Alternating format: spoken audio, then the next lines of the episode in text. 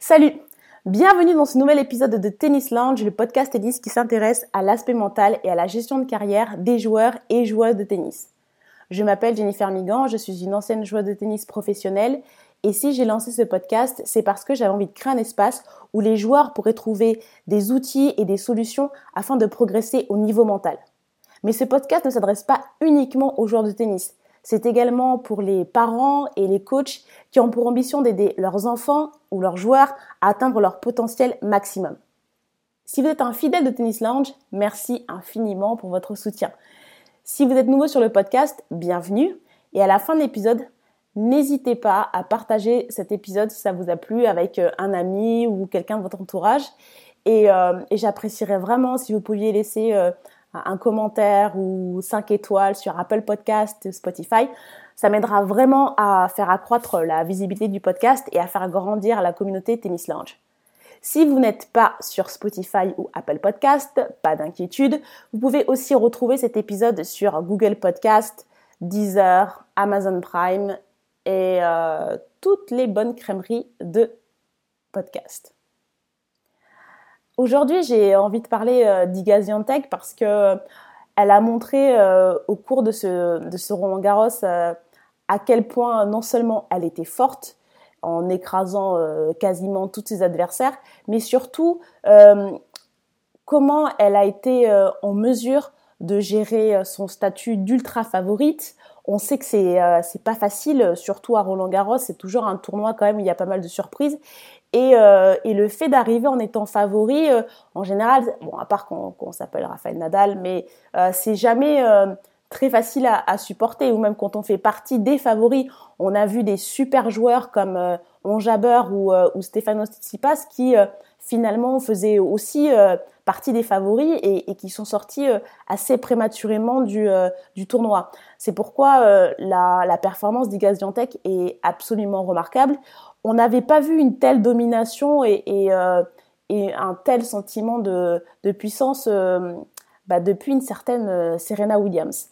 Et d'ailleurs, Iga Swiatek, pour, pour parler un peu de symbolique, a, a dépassé Serena Williams en termes de, de, série de victoires. Elle est actuellement à 35 victoires d'affilée, série en cours et euh, quand Serena, elle, s'était arrêtée à 34. Donc c'est sa performance euh, à plein de niveaux est assez exceptionnelle.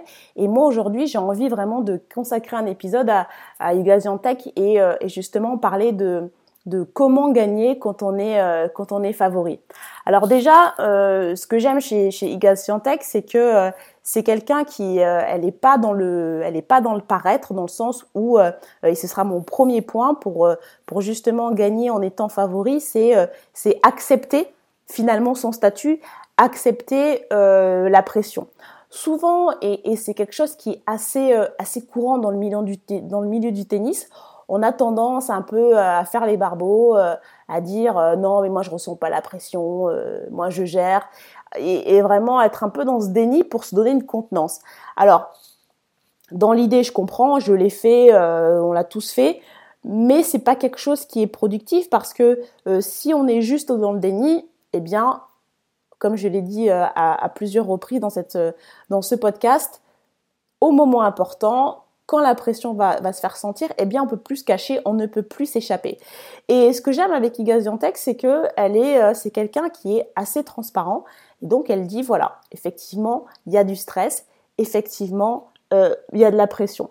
Et, euh, donc, quand on lui demande, eh bien, comment est-ce que tu fais pour, pour gérer cette pression Elle dit, bon, ben, tout d'abord, je l'accepte. Et puis ensuite, surtout, je n'intériorise pas et j'en parle avec mon entourage. Alors, elle en parle avec son entourage euh, euh, au cours de conversations euh, plus ou moins informelles. on sait que Iga voyage avec une, préparatrice mentale, Daria Abramovic, et d'ailleurs, je reparlerai de son rôle dans, au cours de cet épisode. Mais elle dit que voilà, avec toute son équipe, elle peut avoir des conversations où justement ils vont parler de, de ça et, et comment comment l'évacuer et ça permet euh, ça permet voilà de d'avancer. Alors pour ça, il faut vraiment avoir, c'est vrai, encore encore une fois, je, je, je martèle un peu le, le, message sur le rôle de l'équipe qui euh, qui nous entoure. Euh, c'est clair que parler de stress à quelqu'un qui, qui n'est pas sensible à la préparation mentale, euh, pour l'avoir fait, euh, je, peux vous garantir que c'est en général on n'est pas très bien reçu. Euh, c'est là où on a des, phrases non mais c'est que les faibles qui ressentent le stress, enfin ce genre de ce genre de dannerie. Donc c'est pour ça que c'est bien d'avoir quand même dans son entourage des gens qui sont cohérents dans le projet et qui sont justement ouverts sur tout ce qui va être gestion du stress et qui sont aussi capables de dire bah tiens euh, la gestion du stress, ça fait partie de, des choses, se ressentir de la pression. Et nous, notre but, en fait, euh, chaque membre de l'équipe va avoir un rôle particulier.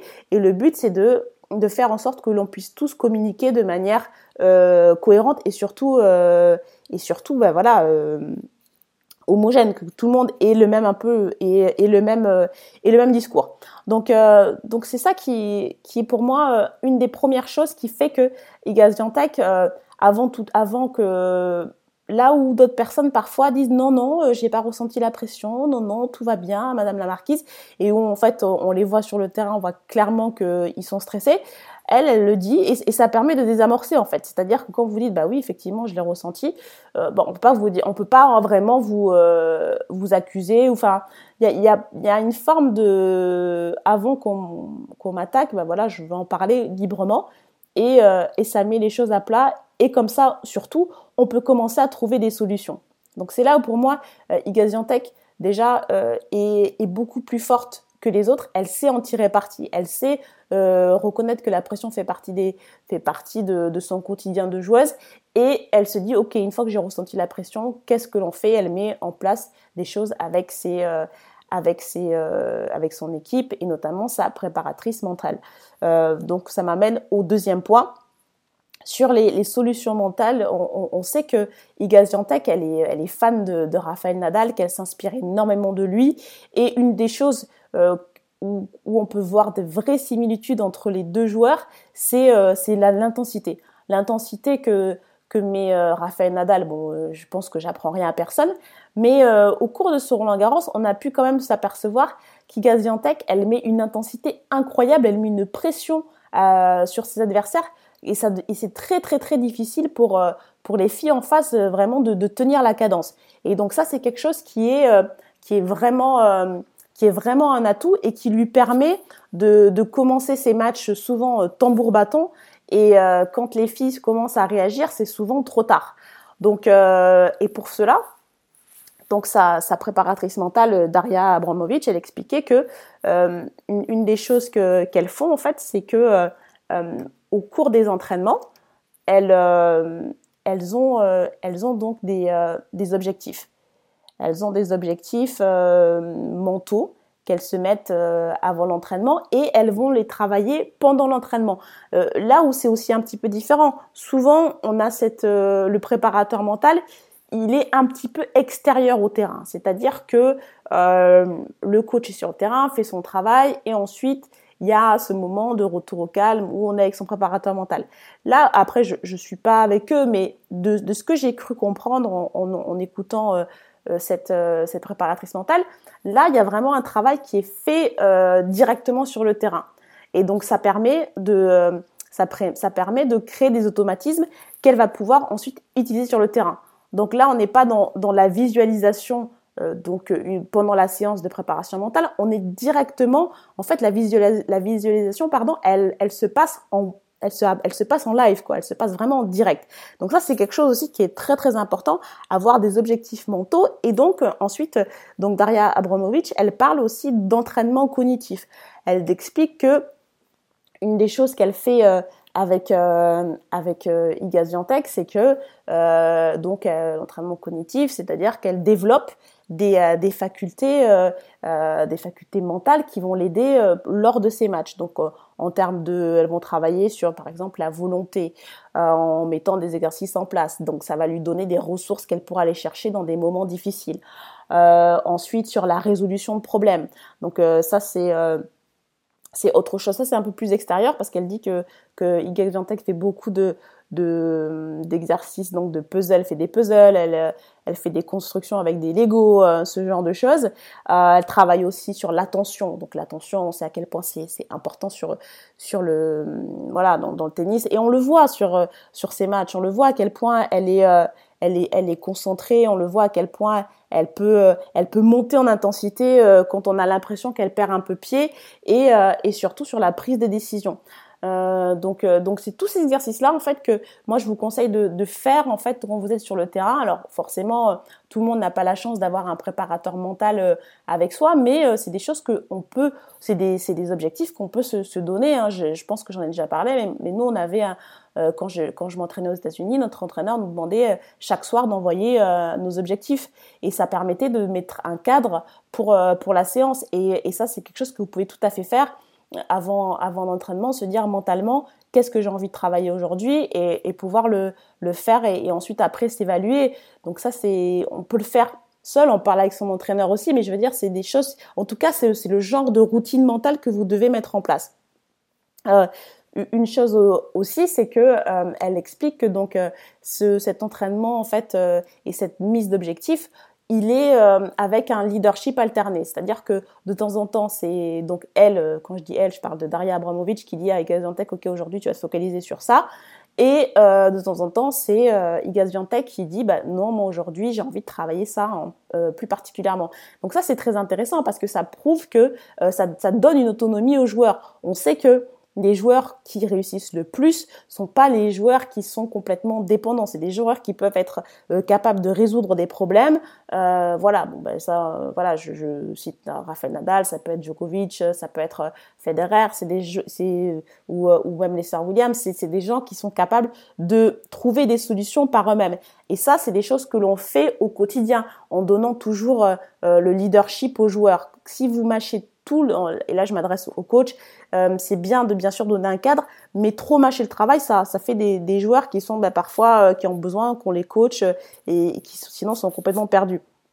Donc il faut, il faut aussi dans l'entraînement donner un peu le lead, le lead à, le lead pardon à, je vais y arriver, le lead aux, aux joueurs.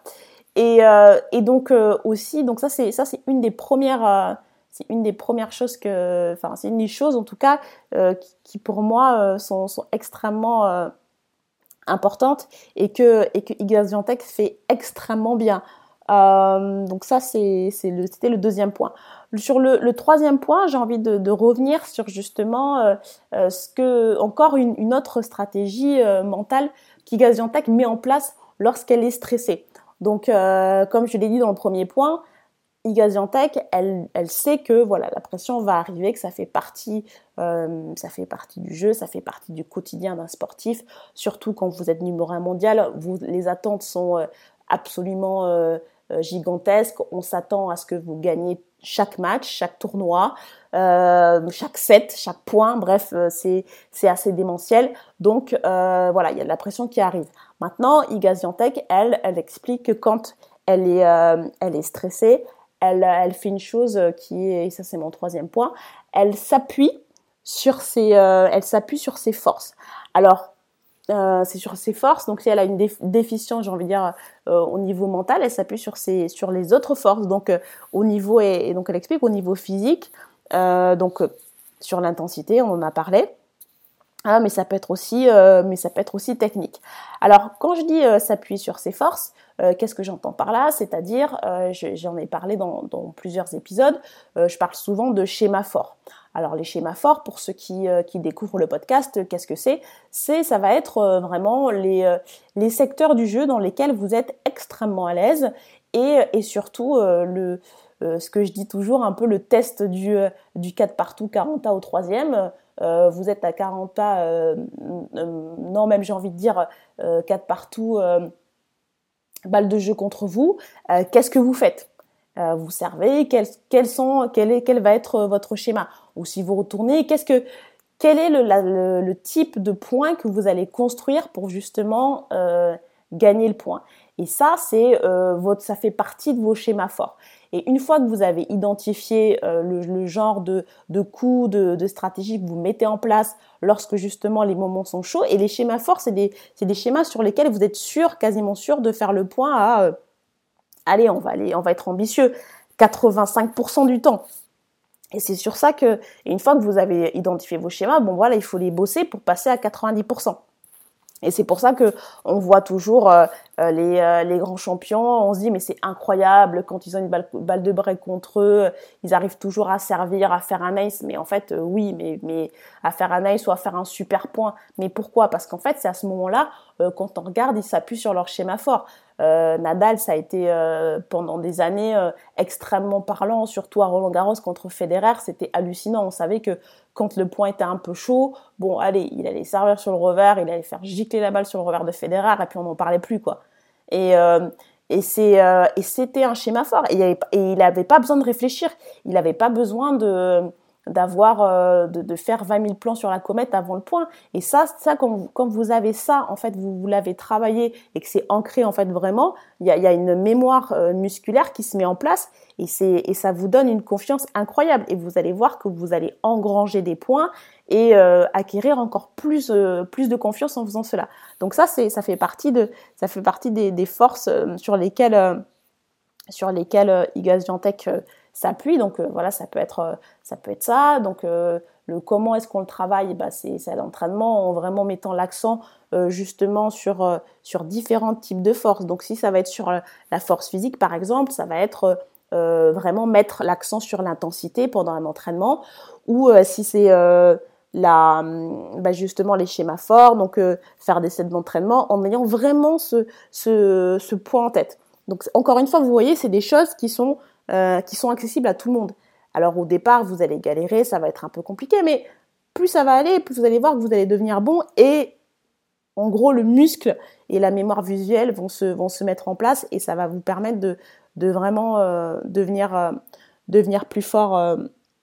devenir plus fort. Après, elle parle aussi au changement de côté quand elle est quand elle est stressée, elle, elle a mis en place et ça c'est sa préparatrice mentale qui en parle, elles ont mis en place des, des routines euh, où elle fait justement des exercices de respiration, où elle, euh, ça, la, ça lui permet de se détendre et un peu de, relativiser, de prendre un peu de recul sur, sur l'enjeu du match.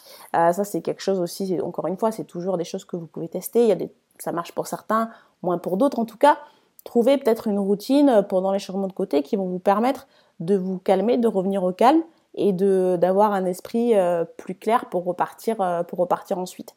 Et, euh, et aussi, quand vous êtes sur le cours, une des choses que, que elle fait, c'est que souvent, elle, euh, tourne le dos euh, avant un point. C'est une manière, encore une fois, là, c'est juste de sortir un peu, de, sortir de ce moment de, stress, se recadrer et hop, on repart et on, est prêt, on est prêt à aller au combat. Donc ça, c'est des choses qui sont que Igaziantec fait à la perfection. Euh, pour, euh, pour le prochain point, j'ai envie de parler aussi de, euh, bah, de la gestion des éléments extérieurs. Alors, une, une des choses qui est assez, qui arrive, qui, est assez récurrente en, en ce moment, c'est un peu ce que j'appelle le, le, Raducanu bashing. Alors Emma Raducanu, hein, comme tout le monde le sait, depuis qu'elle a gagné l'US Open, c'est plus compliqué. Elle a des résultats en dents de elle s'est pas mal blessée, elle a beaucoup changé de, d'entraîneurs et, euh, et les gens, bon, toujours pareil hein, sur Internet, hein, les gens qui, qui, voilà, qui ont rien d'autre à faire, s'en donnent à cœur joie et, euh, et c'est alors vas-y, euh, à coup de... De toute façon, elle ferait mieux d'arrêter de faire des photos et puis et d'aller s'entraîner. elle devrait pas répondre à toutes ces sollicitations. alors, pour, pour ceux qui, qui connaissent le tennis un minimum, euh, j'ai envie de leur dire que euh, c'est très sympa tout ça, euh, de dire oui, effectivement, elle ne devrait pas aller faire des pubs pour Porsche et puis elle ne devrait pas poser pour Dior, d'accord, très bien. Maintenant, dans, dans, la vraie vie, c'est pas en fait une option. Alors, bien sûr que il y a plus dur dans la vie que d'aller faire un shooting pour Vogue en, en, portant des habits, des habits Dior, mais ça fait partie des obligations des joueurs de tennis et des sportifs de haut niveau d'honorer leur partenariat avec leurs sponsors et aussi d'honorer euh, les obligations médiatiques. Donc euh, tous ceux qui disent oui non mais il faudrait pas qu'elle le fasse, déjà vous avez tout faux. Et, euh, et surtout voilà, enfin, qu'est-ce que vous proposez en, retour? Parce que c'est pas parce que elle va faire des, des photos qu'elle gagne plus de matchs. En fait, le problème, c'est qu'en voulant toujours opposer les choses, on, arrive à des solutions qui sont euh, sont pas euh, applicables et surtout qui qui ont qui apportent pas grand chose et qui créent de la frustration. encore une fois, je m'appuie sur ce que euh, sur ce que Daria Abramovic explique, c'est qu'elle a dit bon, quand euh, a gagné la, Roland Garros pour la première fois, très vite on a vu que son statut avait changé, qu'elle avait énormément d'obligations euh, médiatiques, euh, voilà, de, partenariats, etc. Donc au lieu de dire oh là là là non non non non non on arrête tout surtout pas il faut pas qu'elle fasse des photos il faut pas qu'elle réponde aux journalistes on a décidé de l'intégrer encore une fois, on est toujours dans cette notion d'acceptation et de se dire ça fait partie en fait de notre vie. Donc au lieu de se dire euh, on va prendre ces sollicitations-là, les sponsors comme des ennemis et euh, on va créer un élément de tension, en fait on va essayer de mieux comprendre de quoi il s'agit. Et donc elle explique que elle, euh, ils ont pris du temps pour que Igaz comprenne mieux donc le business de, autour du tennis et, ce que cela implique, donc les, sollicitations avec les sponsors, etc. Et, et, en faisant ça, ça lui a permis justement de pouvoir l'intégrer à, leur routine d'entraînement. Et donc de créer encore une fois un espace dans lequel, ok, on sait que ça, c'est mon espace sponsoring, ça fait partie, donc c'est là où je vais faire mes photos, que je vais faire mes trucs, j'ai mes rendez-vous avec mes sponsors. Et donc, ce n'est plus quelque chose, ce n'est plus un poids, ce n'est plus euh, un fardeau à porter, non, ça fait partie d'une continuité. Et vous voyez, c'est pas la même chose. Et c'est pour ça que je pense que peut-être avec Emara Dukanou, bah, il n'y a peut-être pas eu ce même, euh, ce même effort, ce même, euh, ce même ajustement, alors que voilà, ça a été pris en charge tout de suite par l'équipe d'Igaz Et donc aujourd'hui, Igaziantec, elle fait des, elle fait des photos, elle fait des photoshoots, elle fait des trucs, euh, elle a des obligations sponsoring.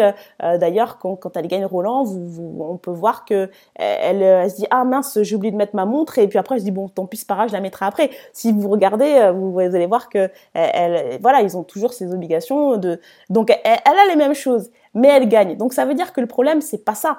Ça veut dire que c'est comment, le problème c'est pas de faire des photos, c'est comment est-ce qu'on intègre cette partie-là de euh, médiatique à, sa carrière. Donc c'est pour ça que je, pense que mieux comprendre des choses, euh, alors peut-être que ça ne concerne pas tout le monde qui, écoute ce podcast, mais en tout cas euh, pour ceux qui, souhaitent et, qui aspirent à devenir professionnels, c'est des choses qu'il faut prendre en compte. C'est-à-dire que au lieu de voilà de se dire ça nous monte à la tête, non, essayer de voir comment on peut l'intégrer à notre routine et ça crée une autonomie. C'est-à-dire que quand le joueur il est conscient de ça, il sait exactement euh, à quel moment il doit faire ce genre de choses, il va être aussi en mesure d'évaluer, de dire là, il y a trop de sollicitations, ok, j'arrête.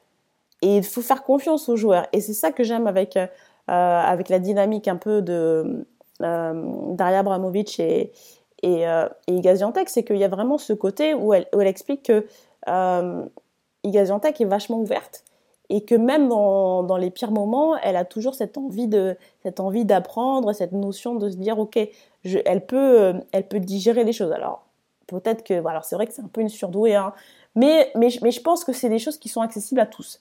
Euh, même si elle est elle est vraiment spéciale et que c'est une fille ouais c'est vrai assez extraordinaire, c'est des choses qui sont applicables. Et, euh, et donc pour mieux aussi gérer les, les, éléments extérieurs, donc ça peut être pendant pendant un tournoi euh, notamment sur les grands chelems, alors il y a deux semaines, mais, même euh, sur, un tournoi où il y a beaucoup de monde, où euh, il y a beaucoup de gens qui parlent, on sait comment ça se passe dans le tennis et il suffit d'une conversation dans un vestiaire, il suffit de d'une ah t'as joué telle personne, ah mais tu sais elle est comme ça! pour complètement foutre les choses en l'air. Donc donc le conseil c'est déjà apprendre un peu plus à se à se protéger en, essayant d'éviter ces environnements, mais, c'est quelque chose qui n'est pas très réaliste, en vrai.